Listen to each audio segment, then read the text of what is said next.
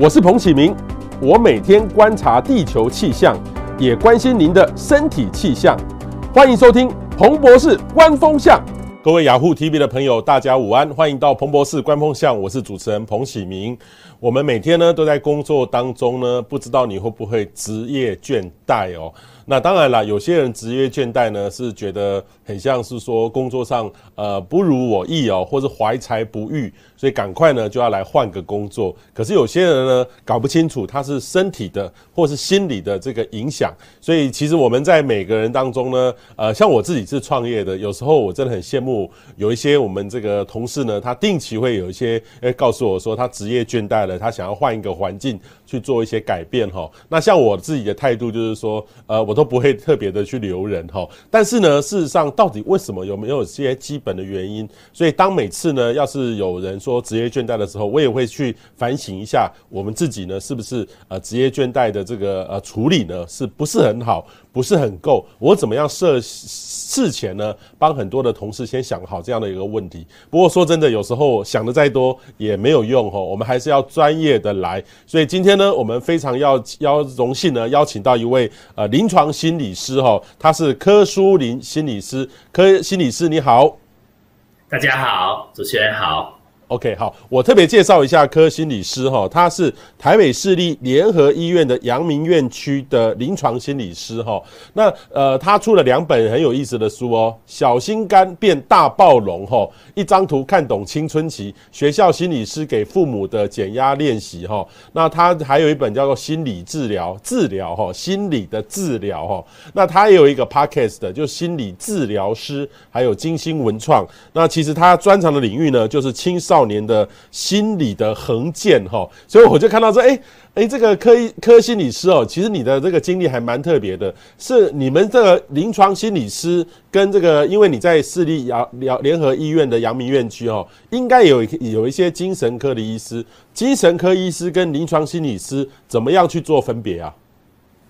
啊，他们在受训的过程是在医学院医学系，那我们心理师分两类。一类在文学院比较叫咨商心理师，那理学院这边是跟临床心理师。那我们大部分临床心理师在医院跟精神科医师配合，那咨商心理师或者临床心理师其实会在社区帮助一般民众。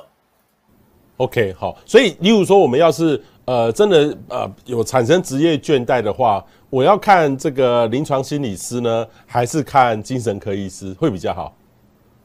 呃，其实如果还没有到很明显的生病，其实找刚刚这三个都可以，智商心理师、临床心理师、精神科医师都可以。那精神科医师，因为他们呃民众需求量蛮大的，所以他们没有办法聊太久。那那他们也可以做专业的心理治疗，但他们会说他们 loading 太重，所以他们以开药为主。那智商心理、临床心理师不能开药，我们是以聊天。听对方，然后形成一些我们的判断，OK，给他们一些建议。好，那我看到你等于是说，你特别是针对这个青少年哈，我印象里面哈，呃，我举例啊，例如说，呃，在之前哈，前过去这几年，像有些这个红牌的知名的这个顶尖的大学哈，其实学生哈这个。呃，跳楼啊，或是各方面的这个遗憾的事情特别的多。然后，其实我有遇到一些他们里面的教授，他们都很紧张，哈，很紧张。然后他呃，就启动各种的机制，哈，甚至我还听到说有一种哈，那边那个学校非常的大。哦，非常大。如果说有人报案说有人不小心出了一些意外哈事故的时候，那个救护车找不到哦。例如说这个学校呃，如门口呢在罗斯福路哈，可是他其实那个另外一个门呢，它可能是比较靠近辛亥路那边，根本就找不到。所以他们就要准备呢，把这个每一个系馆哈都要设一个门牌号码来减少这个，因为有时候不小心发生一些意外的时候，其实赶快的治疗还救得回来。那如果呢这个呃这个救护车呢，如果一早就找了。十几分钟就就就根本就是那很难这个发救回救得回来哈。可是我就问了，那你们学校的这个心理师呢？大学里面哈有多少位？其实很像很不够，对不对？目前我们的青少年，包含国中、高中啊，或是说到大学，是不是都有这种心理智商的呃师的功能在在做这些事情？谢谢博士很关心我的母校哈。其实我们学校的老师都很认真，然后他们还特别帮教授开了很多训练课程，教他们如何关心这么优秀的大学生。因为你知道，人越优秀哈，如果对等的生活不顺利，其实他们执着的状态还蛮严重的。然后我们的教授呢，偏偏也都是很优秀背景，所以他们对于学生如果想不开，他们也比较容易看不下去。所以，我们我们还帮我们教授开了蛮多的课程，让他们去疏解压力，让他们调试心情。我记得我下的标题好像帮他们上课，叫做“你很优秀，偏偏他们也是”。意思就是说，教授，台大的教授，你很优秀，可是你遇到的学生要关心，他们也蛮钻牛角尖的，而且他们万一在在在学校念书比较不如意的时候，他们的优秀。从十八岁以前，就换成另外一组优秀，忧郁的忧，生锈的锈，优秀，忧郁的忧，生锈的锈，真的会这样吗？所以，哎，我们其实会会希望我们的老师们知道，其实他们只是一时卡关，有一点点像做念书、感情、大学生活进入一个倦怠瓶，然后他人生就突破不了。那久了，其实，在精神科，我们的指标是从焦虑会变成忧郁，OK，最后变忧郁症。Okay, okay. 好，这个呢，呃，我觉得下一次应该有机会再来跟那个柯心理师好好的去请教哈，因为这个我发现这个很多的呃，包含越顶尖的学校哈，例如说呃建中北女，其实我意思哦，这个我就就看到他们的这个对于家长说要跟小朋友说，你要比是跟自己比，不是跟别人比，因为跟别人比都比不完的哈，呃，那种好的高中或是好的大学，顶尖的大学都会遇到这样的一个问题哈。好，我今天要问这个柯心理师的哈。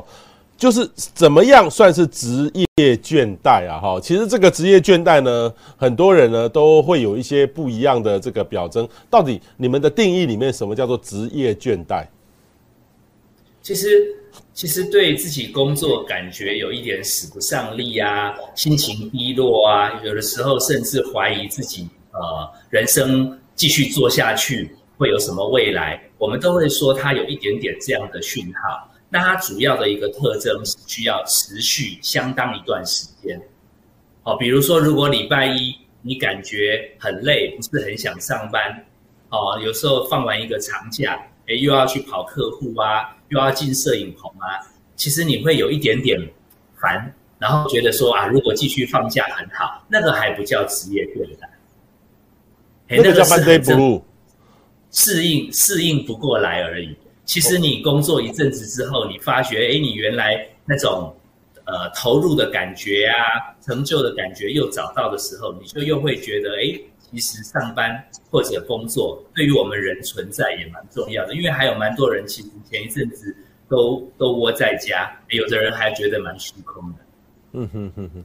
所以，例如说，像这个中秋假期连续有四天，大家不用工作，很 easy。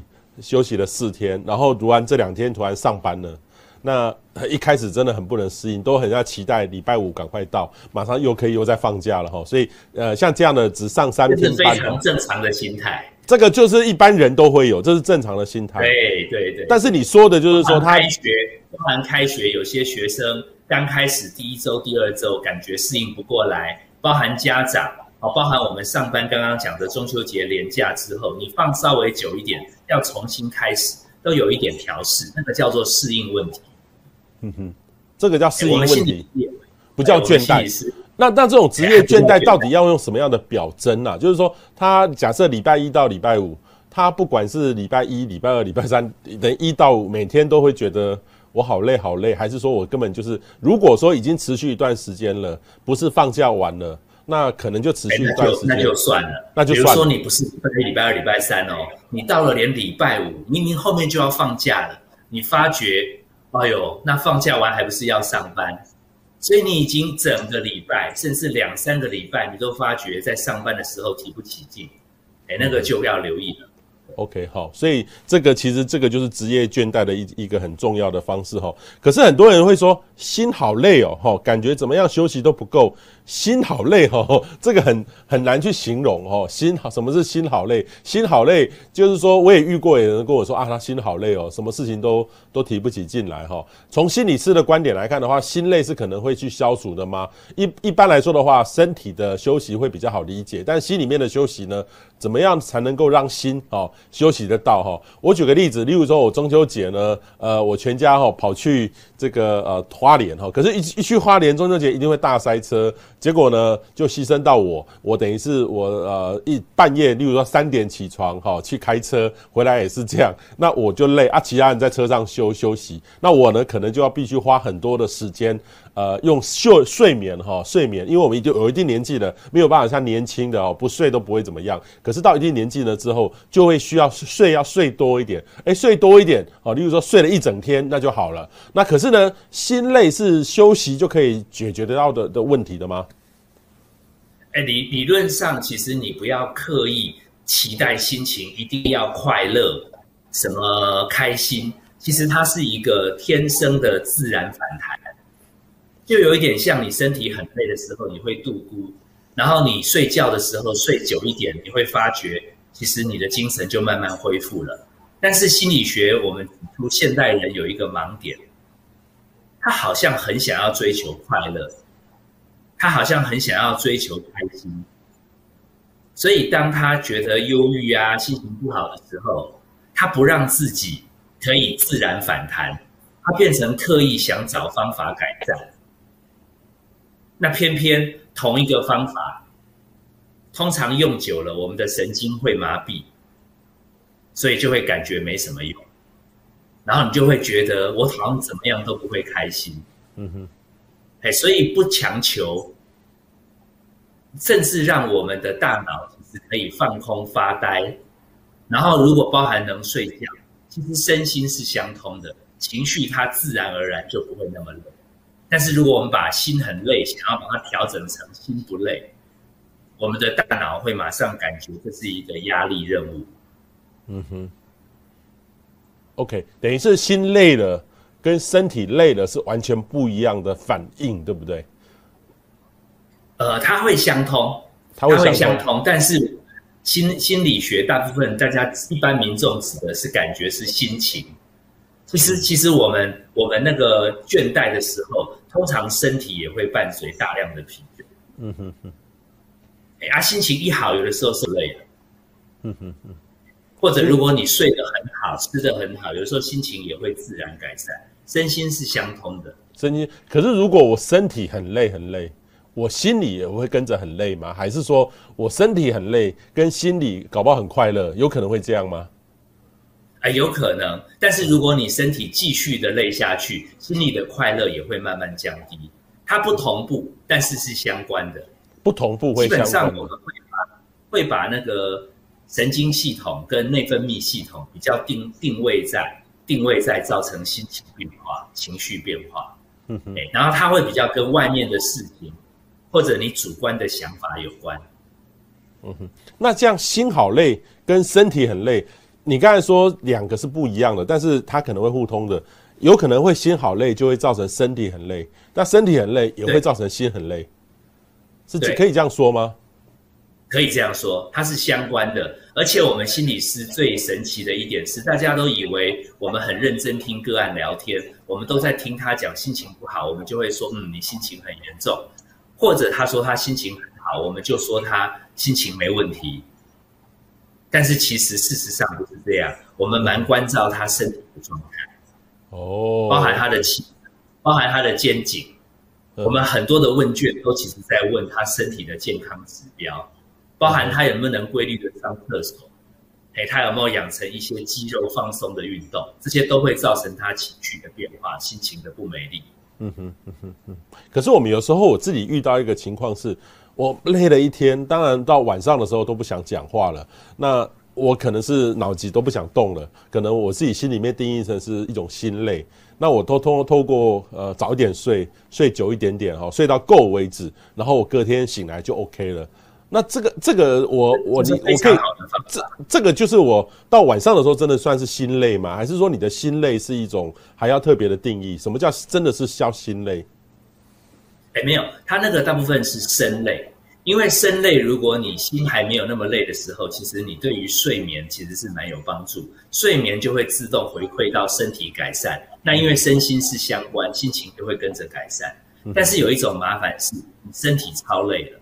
可是你的脑的运作还不停，嗯哼，所以你的你的心还继续在运作。很多人其实最大的心理问题，来精神科排名第一名是睡不着，睡不着，嗯哼，对，所以他其实身体已经爆累了，然后他的脑子还转个不停，然后他的情绪就会很低很低，那就会身心俱疲，嗯哼，身心俱疲哈。可是我也遇过这种情况，就是说遇到什么事情会一直想，一直想，然后晚上睡不着。然后有两种做法，一个是喝点酒，好点睡，让身体去驱动我脑袋就是茫茫的哈。但是说真的，这个效果很差，因为搞不好会宿醉。第二个呢，就吃一个安眠药哦。当然这个要看医生给啦，不能随随便便。很像安眠药买外面买不到，自己想买买不到，对不对哈？可是有总有一些跟别朋友稍微借一下，你有没有什么安眠药？吃一颗一次，然后吃一下哈，要有一点用。或者是说我有时候以前哦，常常出国会遇到这个好累了，上飞机又睡不着觉，这个因为太吵了哈，太吵了，所以吃个安眠药。可是说真的，我也害怕担心这个会有副作用哦，所以。透过这种呃，例如说酒啊，或是安眠药啊，这样改变这种睡眠习惯，让让心哈很累，然后一直想一直想，让它停下来，让身体强迫它停下来，这个是不是一个治疗的方法之一？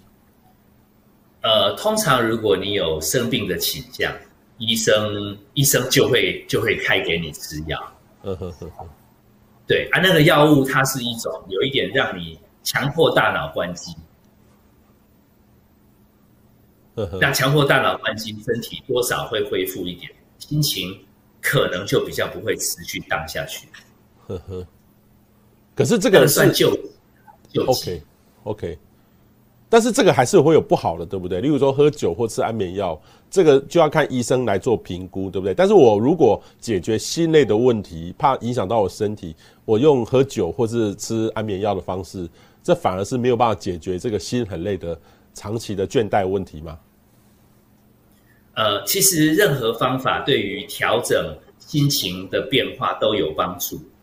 他现在最麻烦的就是我们以后只靠吃药或只靠喝酒，呵呵，然后那个效果就会越来越不好，然后我们心情就觉得更慌。诶，这个这个这个方法怎么不好？因为整个倦怠最核心的观点。我其实是有准备一个投影片，它就是那两个字，叫做僵化。僵化，哈，这个最后我们再再再来再来给大家来看哈，蛮有意思的哦，蛮有意思的哈。好，那。为什么会产生职业倦怠？刚刚我们说的心很累哦，是因为这个心长期休眠休息不够吗？哈，或者是说我们蜡蜡烛烧光了哈，烧光之前我们可以避免吗？因为因为其实有时候这个职业倦怠不见得是说，因为我们现在台湾已经说有周周休二日了哈，当然有时候会遇到说这个连续工作，我也遇过连续工作，必须呃整个例如说台风来，我必须连续工作这个三个礼拜或四个礼拜哦，那真的是有点想要休息。一下的这种感觉，可是我们有时候大多数人都有正常正常就周休二日，还有自己的特休啊，哈。那到底是因为怎么样的情况会产生职业倦怠？是休息不够吗？还是说各种外在的原因所造成的？刚刚讲的心累，或者是要靠休息，其实它的关键，如果我解释身体跟心理那个相关类似的地方，在于像肌肉，如果我们肌肉当做身体，其实我们的心态。某种程度，我们心理学也会定义说，有一些叫心理的肌肉。我们常常讲抗压性，哦，那个像我们那个奥运选手他们举重，那个叫做身体肌肉的锻炼。可是他们那个意志力也是要锻炼心理肌肉。那它的最最最好比喻的方法就是肌肉会有拮抗作用，所以就是你练练习要把肌力增加的话，其实你去举那个很重的东西，他们不会一直撑着。他们每举一阵子之后，都会放下来休息。这个符合拮抗作用里面的紧跟松。嗯。那心理也一样，心理的因为跟那个神经跟内分泌有关，它最明显的神经系统叫自律神经系统，它有分成交感跟副交感。好像像台风一来，博士你要报新闻，其实相对来讲，你的交感神经就一直绷着，它就在用力。好，那像你要开车去花莲啊，要熬夜，你的交感神经不能混，不然会有交通危险，它就要用力，交感神经就要露脸，它都会紧绷。好，然后如果在你报完很多台风的呃新闻啊，然后你开到花莲，你可以好好睡个觉，它就是副交感神经可以露脸。诶，它就会放松。那其实我们的肌肉只要有用力跟放松，其实就算我们的磅数增加，可是我们的肌力增强，就不那么害怕压力打倒我们。那我们在职场上也是有很多工作挑战，常常有的时候也是不能如我们预期。但是如果我们有锻炼我们的心理肌肉，其实那个困难继续来，你会觉得太棒了，又可以来体验一个新的挑战。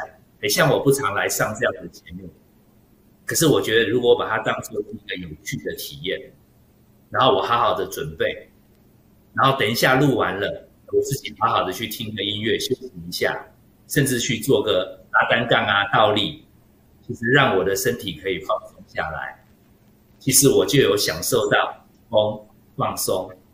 那也许以后录更多的节目。我其实就觉得这是一个有意思，而不会觉得那个是压力那么大。嗯哼哼哼，我自己的指标就是说，报告医生，心理师其其实就是肩膀很容易。紧紧的，如果我长期工作肩膀紧紧的，那这个有两种方式呢，是一个是把找人家去按摩哈，可是这个按摩要花钱，而且按摩对，因为有时候按摩不对的话，哇，隔天还会伤害。第二个呢，我是觉得，哎，自己去做运动反而比较好，哦，自己做一些伸展的运动，或者说瑜伽等等，反而就可以解掉这样的问题。可以可以这样说吗？就是说我我你你听说长这个，你刚才说压力释放，大概暂时就没有办法在精神科遇到博士了，因为你。因为你具备了觉察，而且你会调整，而且你调整的方法还加变化。哦，OK，OK，OK，我自己会去等于是去改变一下。但是说真的，太长期工作是不对的，对不对？就是每天每天都做。作为现代人，有的时候也由不得你。但是，但是在很忙碌的工作中，像刚刚博士提到的，觉察肩颈有没有紧，这就是很好的方法。可是你知道有些民众，他嘴巴讲他还没问题，他说只要小孩乖就好。因为我们会跟他那时候还没有我们还可以拍拍他的背，那跟石头一样。我说妈妈，还是你要来看吧。他说小孩好我就好。我说不是哦，小孩他看起来筋骨还蛮好。我看是你好像比较需要找医生拿药。他们几乎都不留意自己的肩颈已经硬得跟石头一样。哦，那你说转一转肩膀，其实只要几分钟，对不对？他们会说没空，因为他们很操心，他们担心他们的工作、小孩。那我们说，那你只好来医院。呵呵呵呵。那如果你遇到这种肩肩膀很紧很紧的，你会怎么做？你哎，你不要来了，你不要来跟我做心理咨商了，你跑去按摩店按摩一下就好了，可以这样吗？当然可以啊。呵呵。但是但是有的人他他很龟毛哦。他还觉得自己的身体给不熟的人压，他会他会更有压力，而且还蛮多人去按摩店，我发觉也蛮妙。他是不知道事业做太大，还是追剧追太凶，明明肩颈就很紧，然后师傅按得很卖力，他还一直在讲手机，一直在划划那个划手机。我感觉这样子一个小时两个小时之后，放松的效果就有限。所以他其实蛮需要留时间，让副交感神经可以露脸。OK，可是现代人几乎每一分钟哈，他觉得他觉得都追求效率。嗯哼，所以很多人现在会有那个自律神经失调的问题，中医叫脑神经衰弱。嗯哼哼哼嗯，我我自己的经验，例如说，像我们现在有太多的呃，不管是 Line Messenger 或是 Email，哦，或是你的这个。呃，脸书等等，哦或 IG 等等，其实这个讯息呢，无时无刻，你只要有空的话，你就会滑，都会得到一些新的东西，就会有一种呃，希望得到各种的这种知识。但是呢，你如果一个小时哈，或是整天都在滑，你会发现说，你的手机或是你的平板用到的时间点真的是长到不行。所以我自己呢，我的方式是说，我要跟跟你工作，像我跟你在直播的时候，我绝对不会滑，我绝对不会在旁边一直滑半天，因为这样的话，我的虽然我们可以多工去做使用，但是一多工就会造成身体的压力，反而是不好好的，所以我就会定期哈，例如说我一个小时五到十分钟回一下，但是我其他时间我是专心的在处理我的事情，我就可以避免哈我会产生职业倦怠。这职业倦怠不见得是所谓的这个对于工作的环境，而是自己处理的方式不大对。所以医生，我这样这样说对吗？非常对呀、啊。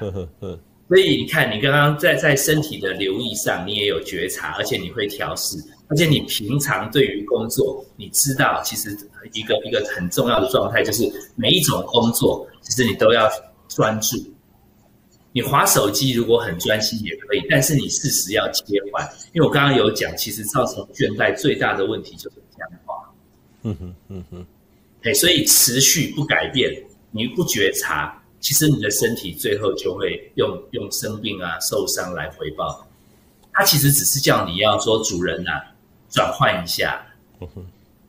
OK，好，这个我先切换这个医生给我们的三张投影片哈，一个叫做僵化哈，就是说假设看手机一直看一直看，连续看了几个小时，这个就叫僵化，对不对？对，你怎么解释、这个？其实古时候为什么希望我们小朋友受教育要？朝向更用功啊，更努力啊，追求更高的成就。因为古时候很少人去去很经营他的人生，他都种种田啊，甚至有的时候发发呆，一天就过完。那我们会觉得人生苦短。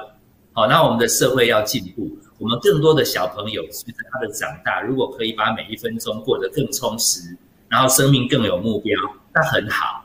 可是其实到了后现代社会，尤其现在这种后疫情时代，几乎很多人都远距，所以用手机屏幕的比例太高了，几乎每一分钟你都在承受讯息量。所以以前的太松，然后我们要调紧。那现代尤其是都市人，我们是太紧。所以我们这个行业现在很夯的原因，是因为教大家放松，原来也要特别学，包含心态上，因为我们成长的过程中，整个社会文化是希望大家。最好是一个好厉害的人，我们随时在注意点阅率啊，我们随时在注意有没有人可以吸住别人的眼睛，哎，所以我们基本上是变成过度紧绷，跟古时候想要努力，因为太平常生活太闲，是反过来的。所以精神科的用药哦，几乎是最近三十年，明明我们现代人比古时候过得轻松舒服。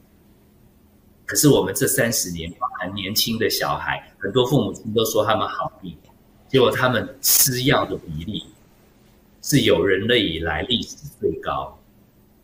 这很有意思，要好好研究。因为我们现在从以前的无聊到努力，我们现在已经努力的过头，忘记怎么样留意觉察跟放松。嗯哼。好，第一个是僵化，第二个你你提到的叫不带，为什么特别讲到不带？这个这个不带这个字，我们力有未逮哈，力有未逮常常会用到。你为什么用到这个不带这个这个字眼？它它是一个有的时候我发觉用这种方式可以一语道破我们现代人的盲点，因为因为这个是抄那个孙子兵法，呵呵，他是说如果你够厉害的将军，打了一百场战争。你一百场战争哈，你的头都可以保住，你都不会死掉。那个不带，如果你觉得中文太难懂，你翻译成英文叫 DIE。哦，不带，你怎么样人家听好，你都不死掉。所以，所以，所以我们最大的麻烦就是现代人因为追求克服压力，而且很多我的个案都告诉我，他从小接收到的目标就是越大的挑战，越大的难题，他如果能突破。他以后人生就会轻松快乐。他的意思是说，哈，他如果考到第一志愿，他如果进最好的公司，他如果收入很快就赚很多很多，然后买很好的房子，他人生就可以后面都退休。我跟你讲，其实一直退休，然后整天都没事做，也很快就失智。所以这个大方向是一个迷失，因为现代的教育。训练我们的人似乎要每一分钟都要去追求一个目标，可是这个目标随着我们社会全球化，哎，你会发现你有了一个房子，还有别人住更好，哎，你有一个车子，别人有更好，好，你的学历很高，别人还念更多，所以就像在春秋战国时代，哦，你把敌人杀掉了两个，哦，你可以好好吃顿饭。可是整个春秋战国有千千万万的敌人，杀不完的。所以孙子他的重点说，如果面对压力挑战，你可不可以调整一个心态？就是不要一直把目标克服完，你才可以轻松。反而一开始你就不要打算说要把全部的压力都消除光。哦，套套句他们的说法，就是不要老想着赢，但是专心让自己不要垮下来。不要输，这个有一点点像，就是我我的工作可以继续做，可是我每隔一阵子我要留意我的肩膀。我的人生可以追求很多目标，可是有的时候要回头下来沉思一下，回味一下，这样才是平衡。它刚好对于自律神经的交感跟副交感会有平衡。所以我发觉面对僵化最好的方法是在思想上，你不要想着全拼。全拼，然后才全松。其实你可以好好努力，但是你记得你的思考点就是随时要留一点时间，照顾一下自己的身体。所以我这边这个手板上面写想法上，我这边不是想把敌人搞掉，把任务通通做完。因为你够优秀的话，还有很多挑战等着你，到你往生之前都解决不完。所以是一个跟自己的。跟自己心怎么样妥协？哎，像我们的脑袋里面，哎，有一部分它是主管情绪的，有一部分是主管社会化。社会化这一块跟 IQ 比较有关，情绪跟 EQ 比较有关。那怎么样把那个 IQ 跟 EQ 找到妥协？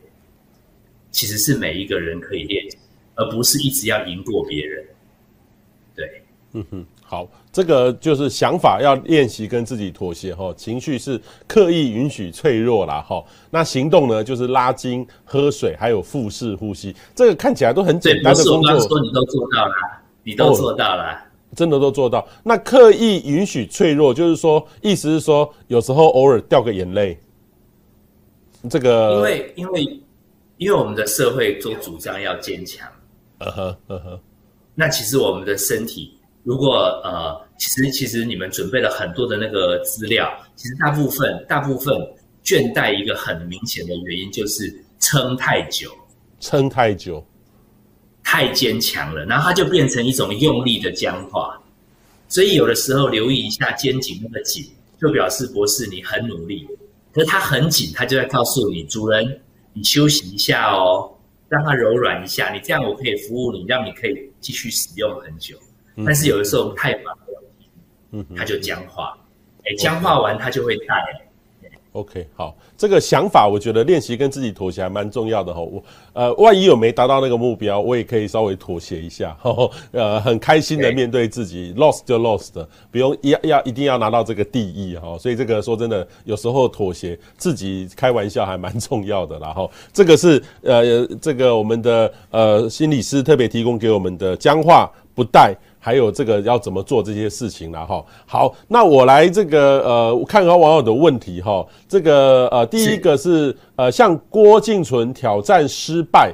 也能够也能够笑得出来，这个就是一个很好的方法嘛。因为他那个其实他本其实他真的是这次他来说的话，他比别人高。说真的，他这个从很高的这个磅数哦开始往上跳，那个也有他的风险在哦。万一他那几三次都没有举到，就没了哦，整个都没了哦。但是呢，他其实。第一次就成功了，可是他一直往上啊、挑战自己的记录哈。虽然他的目标是要挑战自己的这个呃这个奥运的这个记录，可是说真的，他没有成功，他失败了。但是说真的，我们还看到他笑，可是他那个笑呢，并不是说这个这个很那个觉得自己这个很轻这个。呃，轻重的这个笑，而是说一种，哎，我觉得他的笑还蛮可爱的，就觉得觉得说自己啊，这个没有没有没啊没嘛没没关系。所以你怎么看郭幸存这个？呃，他们失败了，挑战自己失败了，还笑得出来？我们类似心灵修养这些东西，哈，很少很少叫小孩子一上学就来学心灵修养，因为因为他们哈，他们几乎很 follow 他的身体法则，他能混就混。他能摸就摸，那反而我们要叫他要坚强，要奋斗，要有目标。这个我们叫做人生成长前半生的一点零版本，也就是你能锻炼自己的韧性，锻炼自己的毅力，这很棒。那但是如果过了二十五岁，过了三十岁，甚至过了四十岁，其实我们的身心，包含我们的新陈代谢，都会慢慢变慢。这个时候，如果你还是维持，就是一直熬夜，一直奋斗，一直坚毅，那你可能不用到五十岁，你就要提早来找我们报到。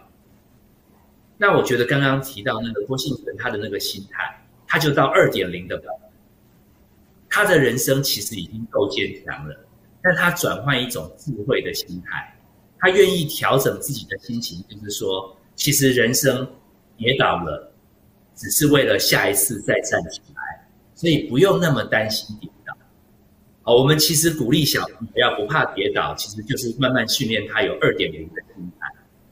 这个在心理学有一个专有名词，它叫做 growth mindset，成长式的心性。哎，它基本上就是接受自己生命中有的时候表现不好，而且他会跟自己讲，因为他跟自己妥协。他说：“其实我现在的不好，给我一点时间，机会来的时候，下一次就会表现得更好。”嗯哼哼。其实如果有这种 growth mindset，他其实也蛮不会想不开的。OK。但是大部分的人都觉得，万一跌倒了、蹲下了，好像就是失败，然后别人都会嘲笑我。那他再在意别人的眼光，其实他就蛮容易卡关。那一旦一旦败了。一旦带了就没有机会再站起来。嗯，对，嗯嗯嗯。好，那个网友提到哈，心理师说的是现代人都太努力，要让自己快乐，这也会形成另外一种压力，而导致心累，是这样吗？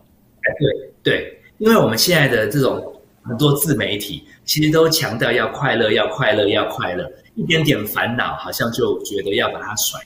嗯哼哼哼。那一般人呢，对于其自己的工作倦怠呢的自觉性很高吗？哈，还是只是觉得累而已？因为有些人觉得身体累或是倦怠，有些是身体还是心理自己分不清楚。而且呢，现在其实大家都是有了手机之后，大家是不是被绷得更紧？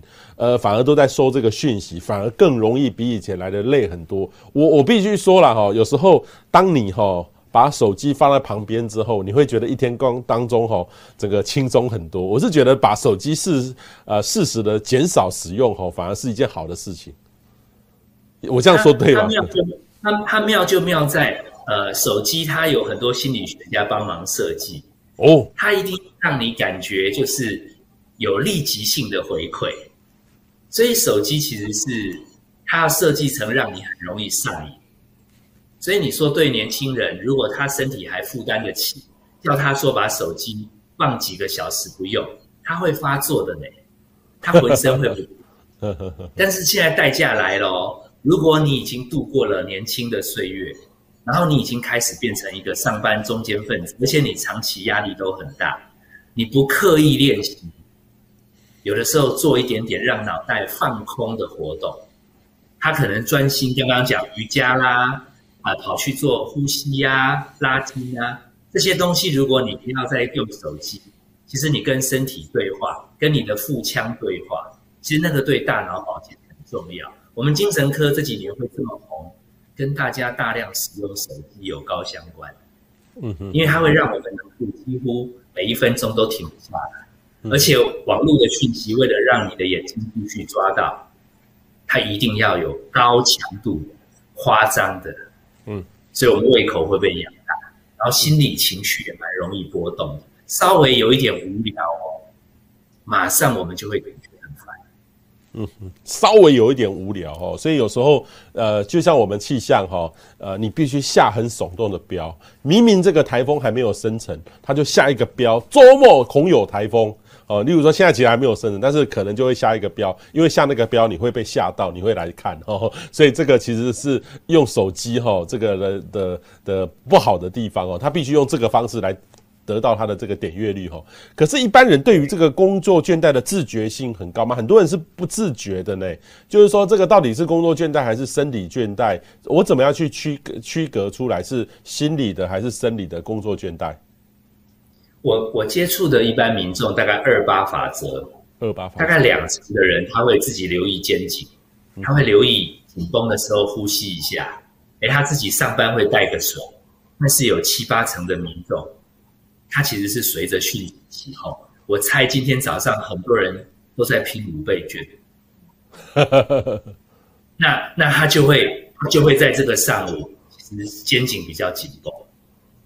哎，这个这个这个也没有什么不好，这几天好好的去拼五倍券，但是如果你同时不管你拼到了没拼到了，你都可以留意把肩颈活动一下。哎，其实你基本上我们精神科就赚不到你的钱。嗯哼哼哼，OK 啊，自己肩颈放松一下哈。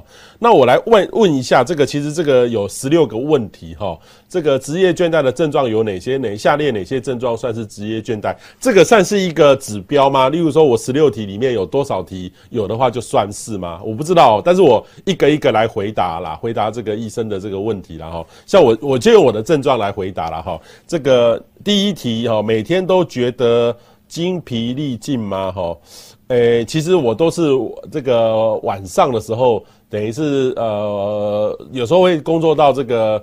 呃，六七点不想做的，或者是说我做完运动，当然做完运动身体就会状况很好啦。但是我必须承认，有时候呃睡觉前都觉得都什么都不想做了。有时候呃也不是每天都会，但是有时候这个一到五，有时候那天特别忙了之后，会有一点 exhausted 的那种感觉哈。但是我没有每天啦哈，所以这个我说真的，我要不要必须怎么打？我大概会维持的，我每天大概都要希望晚餐可以跟家人好好吃一顿饭，然后好好休息一下。所以我这样算还是不算？但是也有遇到说，我一个礼拜当中也有一两天，整天都从头到尾排了七八个会议。他他这他这第一题的陷阱就在每天，每天哈，每天精疲力竭没有关系。嗯哼，郭姓郭姓存他一定都练到精疲力竭，但他一定中间放松时间。所以你每天跟家人吃晚餐，嘿，第一题你就闪过了。他的关键其实是要早晚都一直精疲力竭，礼拜一到礼拜天都精疲力竭，那他就是就是倦怠了。哦，好，这是第一题哈，这个这个是就要看每天了哈，所以第二个呢是每天早上起床都觉得睡不饱，我必须坦诚，因为我每天我很早起，五点多就起床，所以有时候呢，万一前一天这个晚一点睡。就是说不小心在跟我讲个话，或者那天这个喝突然喝了咖啡，这个睡比较晚睡，那就的确早上起来会觉得睡不饱，因为大概就是六七个小时。可是我尽量让我身体在床上可以大概七八个小时，所以我大多数时间是很深层的睡眠的哦。但是有时候哦还是不会有点睡不饱的感觉，所以医生这个关键还是每天早上对不对？正确，已经快要当心理师了。哦，好，有 Monday Blue 的症候群。这个 Monday Blue 哈，我觉得每个人每天都会有啦。但是我是觉得有时候我我我自己会觉得，有时候我自己来说的话，每天一到五到五的时候，我就觉得啊，这个礼拜又过去，好快哦。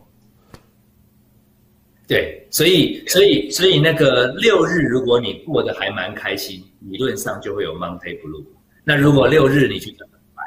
哎，你好期待礼拜一开工，哎，或者礼拜一有一个很新奇的事，你就不会有 Monday Blue。所以第三个这个我比较。没有把它当做工作倦怠职业。OK，所以这个就不算是工作倦怠，这两个算是哈。对对，这很多人都会有，只要你假日太开心了。OK OK，好，呃，第四个得不到认可，已经升到天花板，我觉得这个会哦，这个会，这个有时候这个不管是老板或是你的主管的这个认可，你努力努力做了半天，他会觉得嗯还好还好，你并没有努力到，这个应该算是职业倦怠吧。对，会，OK，这个会造成一个心情长期的不好。OK，好，然后你知道吗？是他很信任哦，可是他会虚空，他会怀疑自己这样做下去有什么价值？难道我这辈子就这样吗？呵呵呵呵，很多人都会有这样的这个，但是有时候它是一个过程啊。你跟他讲说这个像阶梯式的这个方式上去啊，其实我我有时候觉得是说每个都要自我突破。你有有时候不。不妨往上哈，就很像说我自己有时候重训，有时候会偷偷加一点点上去，我看我自己都会撑到多多大。可是我撑到顶了之后，发现说，哎，我这样弄可以弄，可是我会有运动伤害，我就往下回来一点点，我去尝试自己。你这个就是紧跟车吗？这个就是一种成长性的心态，就是我可以把我的工作调难一点，但是有的时候我也可以允许我工作轻松一点。OK，好，这个也算是哈。好，第五个哦，提不起劲，不想上班。上班后等下班，周一等周五，其实这个应该算吧。这个如果说有前面这个得不到认可的症状的话，都会有这样的问题。对，因为你每一天都这样的话，其实关键就是你他一听到周一等周五，代表他其实几乎没有一天是快乐。呵呵呵呵呵。好，第六个，一想到工作就好累，这个也应该也算吧？对，这这这这也算，也这也算哈。这也算。对。好，上班好厌世哦，这个跟前面这个问题也很像。如果如果你是礼拜一不算，但是如果你礼拜一到礼拜五常常都有这个念头，就跟一想到工作很累是差不多哦，差不多。只是讲厌世比较耸动一点。第八题呢，感觉身体被掏空哦，这个我觉得蛮严重的，这个蛮严重的，蛮严重。我我有时候也会觉得说我，我例如说我要是像疫情期间哈，呃，我我曾经遇过哈，一天当中有六个会议。那真的感觉脑袋被掏空的感觉，因为因为第一个是中文、英文，它等于是各种一直在弄，我身体都觉得好累。但但是我好在不是每天都这样，但是有时候有几天会这样。疫情期间没办法，视讯会议很多，就以前一个礼拜一个一天只能开两三个会议，现在可以开到六个八个会议，那你就会真的身体这非常累的。可是这个其实所以如果如果你一整周都这样的话，其实它就会急性的倦怠。我就会急性的倦怠，所以所以偶尔半天一天很刺激没关系，那个叫做迎接新指标。哇，我居然有六个会议破了个记录，有的时候虽然很累，可是心理上是一个突破。OK，好，那那个心理是你其实你你应该也会吧？例如说，要是每天你要有人跟你聊天，等于是我们把垃圾桶都倒给你，然后你一天可以看几个几个病人。我我们哈，我们大概到六个就很紧绷了。六个，那你要是有，我有的跟我们个案开玩笑，我说你都不要等到傍晚才来嘛，你傍晚才来，我我其实状况比你还严重。所以你跟我讲，你跟我讲的时候，有的时候我会坐立难安。他说你怎么今天耐力那么差？哎，我跟他讲我已经尽力了。OK OK，所以我们我们自己其实蛮容易蛮容易职业倦怠哦，如果不留意的话。哦。所以有时候心理师也会职业倦怠，会会，而且而且而且我们最忌讳个案来跟我们讲说，啊，我只是来跟你讲一下，你们 EQ 不是应该很高吗？我个人有时候听到这句话，突然感觉有悲从中来，就觉得我们其实也是人类哈，好像就把被当作就是一定可以承受，但是其实我们因为就因为因为注意这个点哈，所以我通常有一个习惯，哎，我把我自己会当第一个病人。嗯嗯，我会跟自己聊。OK，好，好。然后另外一个呢，这个是第呃第第八题、第九题哈、哦，无法从工作中获得成就感，这个应该就跟前面这个呃不得到肯定是一样的。对对对，没错。啊，心好累也应该。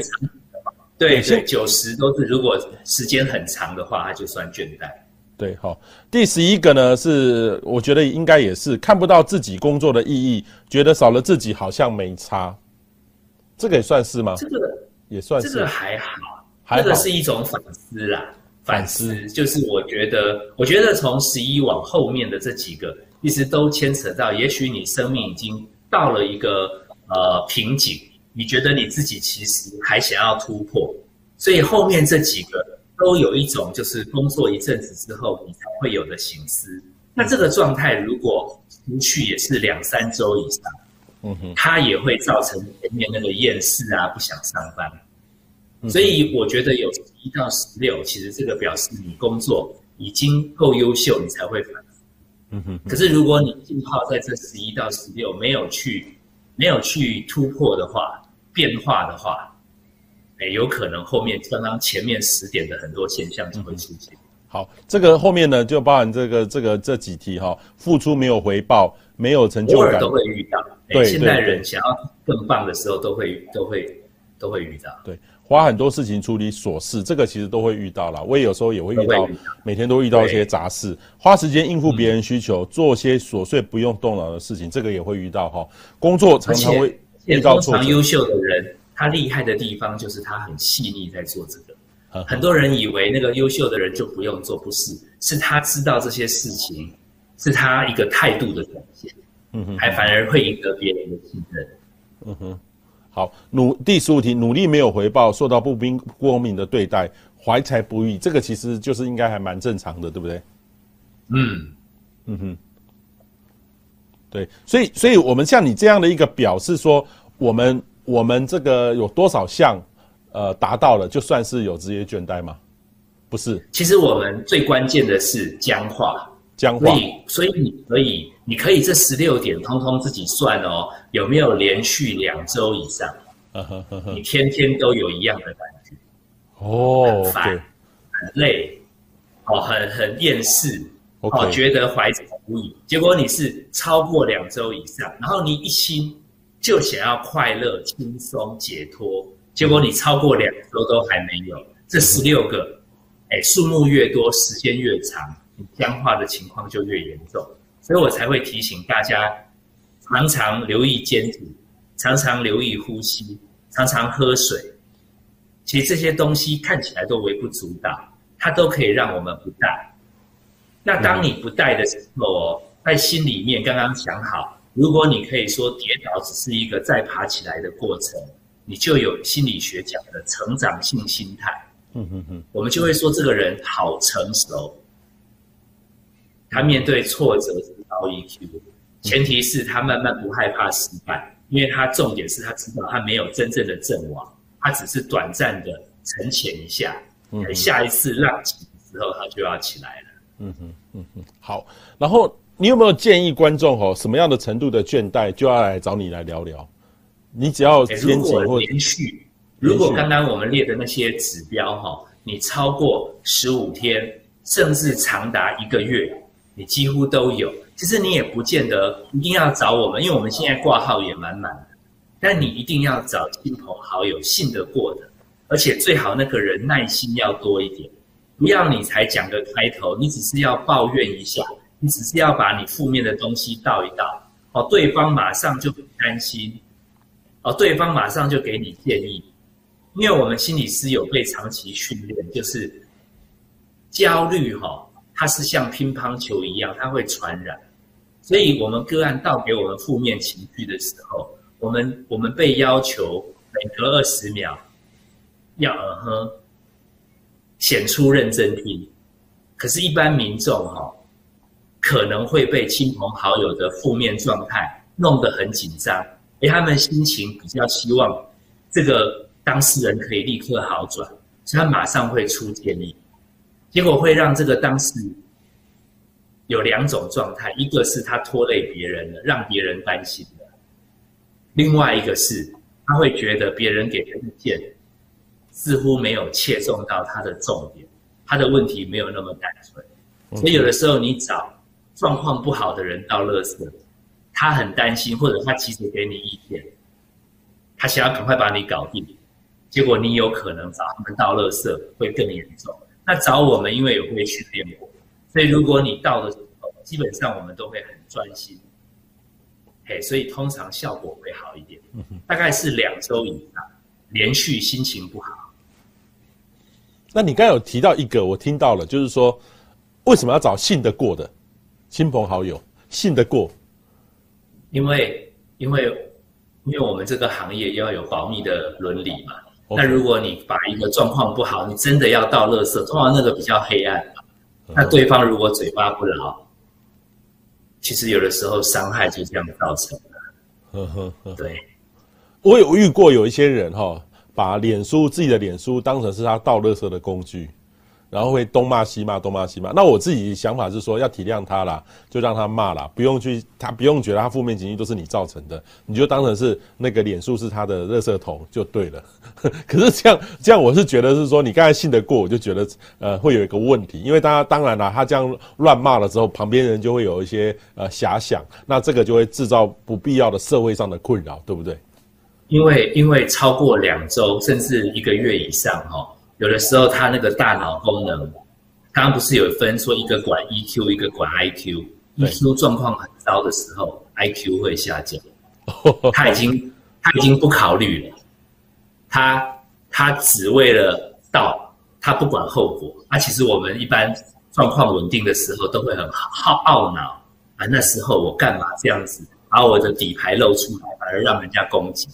对。对，哦，所以要避免把自己的脸书，因为他可能自己的信任的朋友都找不到了，就在脸书，脸书是变成他的朋友去倒那个垃圾，就反而让大家。还有的还设公开嘞，全世界的人都可以看到。那其实长期下来，短期他有一点点疏解，而且甚至他诱发别人跟他对骂，哎，他的存在感也来了。但是长期基本上我们大家都会避开他，因为怕它一直到负面嘛。那我们一般人其实自己压力也很大，其实长期来讲，他的能倒垃圾的对象就变少。OK。好，所以这个是很不好。我们刚刚医生讲到一个重点，我听到了哈。好，有些人呢带体谅他们，他们已经忍不住了，忍不住。我是觉得会原谅了哈，就是不用去看太多这些东西，一笑置之就好了哈。呃，很多人的倦怠症状像是觉得精疲力竭，感觉被掏空这种，你会怎么建议？这个像你刚才讲，如果连续两个礼拜这个肩颈很痛，然后酸痛，然后或是很倦怠感，真的两个礼拜就要真的就要去找心理医师，或是找你们临床心理师。我们我们最。最我们吃药也好，找我们聊天，其实最终的目标，我第三张字卡，哎，第三张字卡，它那个三个步骤，尤其是第三个部分，就是拉筋、喝水、腹式呼吸，而且有一个心态，是因为你是跟自己妥协，而且允许脆弱，所以你做拉筋、喝水跟腹式呼吸的要诀是，你不要，你不要一直想说，那我做三个方法。那心情怎么还没变好？那你就表示你没有允许自己脆弱。因为它基本上只是回馈我们的神经不要那么紧绷。做这些事情不一定可以让你快乐，可是可以让你不带。哎，啊不带其实就有复活的机会了。哦，身体的韧性很强。OK，所以我会建议，因为我会建议这些方式，但是有一个很潜在的心态是，你做这些活动。不要一直偷偷问自己，那我心情好了没？哎，那个有的时候压力就又来。OK，好，因为我小时候就是以为这个会立刻改善，结果后来就不相信。哎，长大就觉得没用。对，好，然后。其实有些人哦，就是说他是很热爱某个产业才会做这个事情，而且觉得工作了几年，反而觉得不不大去感受到自己还爱不爱，反而就把事情做好做完。然后这个是正常的嘛？因为有些人开始做啊，觉得好热爱哦，投入了几年之后就虎头蛇尾。这种虎头蛇尾这种热爱，有些人是会不断的在一直创造自己的新的生命，可是有些人呢就会慢慢慢慢的觉得，反正我就在打混一下，因为他觉得看不到自己的未来，就觉得。青青菜菜就就可以，这样算正常吗？其实很多的人都忘记一件事情，因为他可能到到热爱的工作，那他也成功到一个地步，可是他不小心会看到别人更成功，嘿，然后又有可能他自己并没有在他的成功过程中再去增加变化。他还记得我们刚刚字卡第一章叫僵化，所以你知道为什么成功的人也有人会想不开，因为他已经到顶峰了。他反而不能接受自己往下走，哎，他其实，在生活中变成他习惯一定要顶峰，其实他也蛮容易倦怠，甚至后来会生病。嗯嗯嗯嗯，好，OK，这个很重要哈。好，然后另外一个感觉到挫折啦哈，没有成就感，跟应付别人的需求，这听起来很让人家疲惫。可是生活当中说真的，其实都常常会有这样的问题存在。呃，很多人就会变成失序了哈，失序。例如说，有时候工作很忙，然后小朋友很忙，然后跟夫妻之间又很忙，你怎么样去面对这些失序？因为整个都整个纠结在一起。呃，因为因为这是几乎现代人必然经历过的。那如果你还在一点零的版本，就是你事事都要很顺利。那除非你一开始就是呃天花板很低哦，你只要能吃饭睡觉，你就定力事事顺利。你只要开始挑战，是不是跟别人竞争，然后更优秀，想要把困难的事情做得更好，一定会失序。所以成长性思维里面，他会把跌倒。当做是变强的一个过程之一，所以如何看待失序，不急于把失序变成立刻回到有秩序，这是一个开悟。我们心理学有一个训练方法，嘿，它叫做 mindfulness，M I N D F U L N E S S，mindfulness，对。对，即便即便是挫折失序。你就就专心体会，哇哦，好思绪啊！现在好乱，原来乱到这么高的状态，就是这种滋味。它有一点点接近我们觉得活在当下。而且最妙的是哦，大部分的快乐跟成功，如果能带给当事人很大的喜悦，都是他前面有一个凹谷，前面有一个思绪，结果他没料到，他居然又成功的爬起来了。嗯哼哼哼。所以思绪是其实进入圆满一个必经的过程。那怎么样只是去感受它，而不去评价它，甚至变成自责？哎，这个是我们心理师常提醒个案的。OK，好。然后另外一个呢，当我们在工作上面感到倦怠的时候，是不是可以做些什么来让自己不要这么厌世，不想上班？还是就会建议可以干脆就请假不要上班？当然可以，但是记住，同一个有用的方法，包含呼吸、拉筋，其实你每次都靠同一个方法，久了就会僵化。嗯嗯嗯。所以你都靠请假来让自己放松，都靠自己喝喝酒啊、吃吃药来让自己放松。久的话，如果你当做唯一的方法，它的副作用就会出来，甚至你工作会不好。嗯，哎，所以允许自己，也许哎，发觉已经两三个礼拜状况很不好，可以请个假，但是不要把它当做万灵丹。嗯嗯，对，好。然后另外一个呢，看不到自己工作的意义，算不算倦怠？哈，就做这件事情到底有没有意义，算不算倦怠？会建议做什么事来改善？换工作这样就会有用吗？呃，当然。当然，其实你做一个工作总会遇到瓶颈。其实有的时候你够优秀，可是你没突破，你也会觉得自己好像有一点无聊。那与其说换工作，我宁愿说自己去在迷迷迷茫迷茫迷惘的时候，哈，你自己可以回顾一下。我们现在年轻人他们的说法叫做斜杠，意思就是说你现在的工作不一定立刻就不要做。但是你可以想象看，这样的工作形态还可以怎么扩充？那当你扩充到一个新形态，它可以完全取代你的旧形态，你当然就可以转化，而不是抱持着我现在是遇到瓶颈，我就立刻换一个，因为立刻换一个，就算让你有新鲜感，同样的瓶颈会重复发生。嗯哼，哎，如何保持成长性的心态是很重要，允许中间有瓶颈。哎，我觉得会反省的人其实是很棒的。嗯哼哼，好。然后有有些人说就会是倦怠，就是会对工作没热情，没有爱才会倦怠，是这样吗？哈，还是说太爱工作了才会职业倦怠？不是，他就是僵化了，僵化而已。嘿，你你你太爱太爱同一件事，久了没有变化，其实你偶尔也会感觉那个爱好像不见了。嗯，哎，僵化才是问题，就是说你没有没有转变。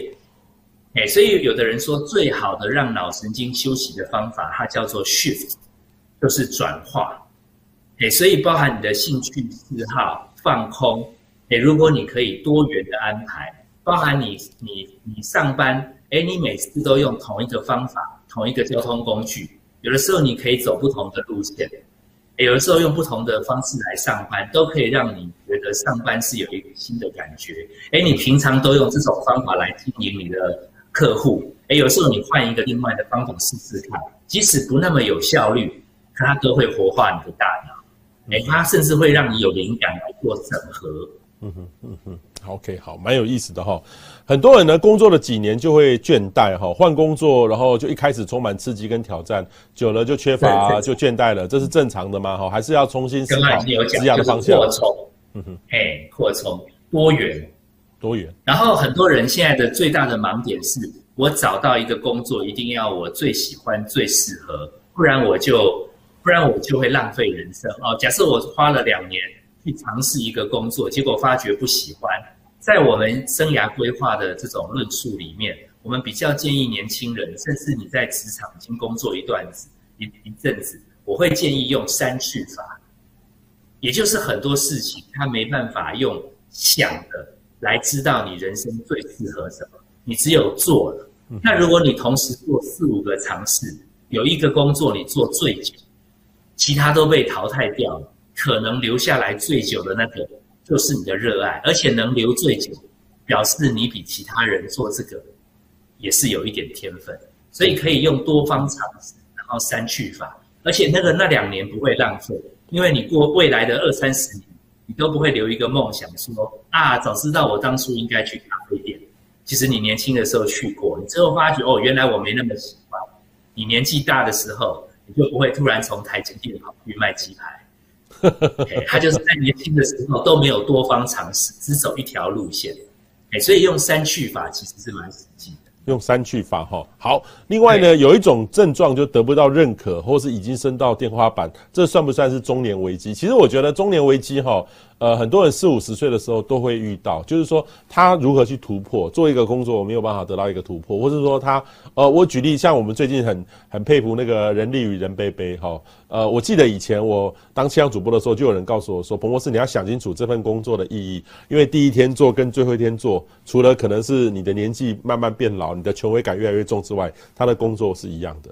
所以，所以提醒我，有一些长辈提醒我，这份工作的意义在那个地方。当然，我觉得我我有自己的想法，所以我我做这个工作，我觉得还蛮快乐的哈。但是，我也一直告诉大家说，我不可能做到七十几岁 做这样的这个事情。所以，我还蛮佩服人力与人杯杯的。你看他做了二十快要三十年，都做一模一样的工作。哎，我我会觉得可能阶段性哈，因为我们身体心理总是会不一样。但是我们有一个东西是一直在增加的，那个叫经验。所以这个经验到了四五十岁、五六十岁，怎么样去帮助更多后面的后继？我觉得就是这一生前面努力大半生累积的这个心得，可以更有意义的部分。嗯哼，哎，所以我觉得其实如果遇到中年危机，不妨想想，我们除了追求个人的突破之外，怎么带领更多的人，让他们生命也找到自己的人生方向？我觉得那个就会让我们生命更不一样。嗯哼哼哼，OK，好。呃，另外一个呢，就是我们谈了这么多哈，避免职业倦怠的关键是什么？要怎么去训练、锻炼自己哈？所以今天其实我是觉得最后这个问题应该是蛮有意义的，怎么去减少自己的这个呃职业倦怠？哎，我我刚刚跟跟博士的方法几乎都一样啊。我自己谈六个的时候，我其实有的时候会自己问一下自己，因为我自己是第零号嘛。哎，我会问我自己，第零号病人，你状况还可以吗？因为我们我们个案跟个案中间还要打报告。哎，我会提醒自己去上个厕所。那刚刚讲的像拉筋啊、做瑜伽、跟自己的身体对话，我觉得都很好。嗯，然后我我刚刚为什么说我有写一本书叫心理治疗？因为我发觉以我的习性，不是每个大家都需要哈。我是觉得书写对我很重要。那如果你觉得是作曲啊、画画啊，或者是拉胚啊，那个盆栽，只要是有一点产出性的东西，哎，其实那个不是主业哦。可是，在你兴趣上，你可以也可以蛮让你自己在你的呃 EQ 脑这个地方。注意力得到另外一个转移，我刚刚讲过关键就是趣哎，所以有的时候做一点你有兴趣的事，哎，其实也是蛮容易让自己不会倦怠，嗯哼哼，转换，嗯哼哼，对，这个还蛮有意思的哈。像我自己会去想要去找不一样的运动啦，哈，不一样的活动，然后来挑战自己一下。那我最近呢，其实看到一部 Netflix 的电影叫做《鸡心道》，吃辣椒，辣椒。吃辣椒 就是用辣辣那个冲到辣到不行来挑战自己的能量啊！当然了，我以前是不吃辣的啦哈，现在一点点辣，但是还没有很辣。但是我就想说，我就问了朋友说，哎，你知道哪里可以吃到很辣很辣的东西吗？然后大家哎哎发现说，哎，这个要找到一个很辣的专家，呃，还不不容易哈，很不容易。所以那个那个是一个日本的这个一个电那个影集啦哈。但是我就觉得说，他借由吃辣来挑战自己面对困困难的一个关键。所以跟今天这个科心理师讲到有一点异曲同工，在生活中，在生活中找到一点小小的事情来让自己挑战，我觉得这就是符合我们成长性心态。对对，好。节目的最后，你有没有要跟最后要跟大家补充，或是跟大家做分享的？其实人生一定会有低潮，那如果有倦怠的时候，不要太担心，你可以闭上眼睛跟自己说：“嘿，只是今天低潮一下。”然后你允许自己低潮，允许自己脆弱，然后甚至安排一点点不一样的活动。根据我们临床经验，只要你不强求变开心，通常两三天之内，你受够了你自己无聊啊、疲倦，你就会发觉你的身心会反弹。那这样你也不用来看医生。那万一如果超过两三周以上，你除了找朋友之外，当然可以找信得过的人聊一聊。嗯哼，嗯哼。好，那可以说我们现在如果要挂您的号的话，是不是都要等很久很久？我据我所知，都要等好久才能挂得到，对不对？呃，现在比较久，对，因为好像从买以后，其实不是只有我，其实精神科现在病人都成长。现在像包含 COVID-19 之后，很多科的医生的病人都变少。我看精神科好像还有成长，那这不是什么好开心的事，其实是希望透过我们这样的节目，让更多人都像我们一样哦，练习当自己的心理师。我觉得其实会照顾好自己、跟自己妥协的人，其实你就对社会很有贡献。嗯，甚至你还有余力，还可以帮助亲友。嗯，对，但是都不能急。好，今天非常谢谢柯苏林，呃，柯临床的心理师跟我们讲了那么多，也先希望呢，大家有这样的问题，好好再回去，呃，把这个内容再看过一次，可以让你的自己还有你的朋友多关心他们。职业倦怠其实是有方办法可以去解决的哈。谢谢柯医师，谢谢，谢谢，谢谢博士，谢谢大家，谢谢。谢谢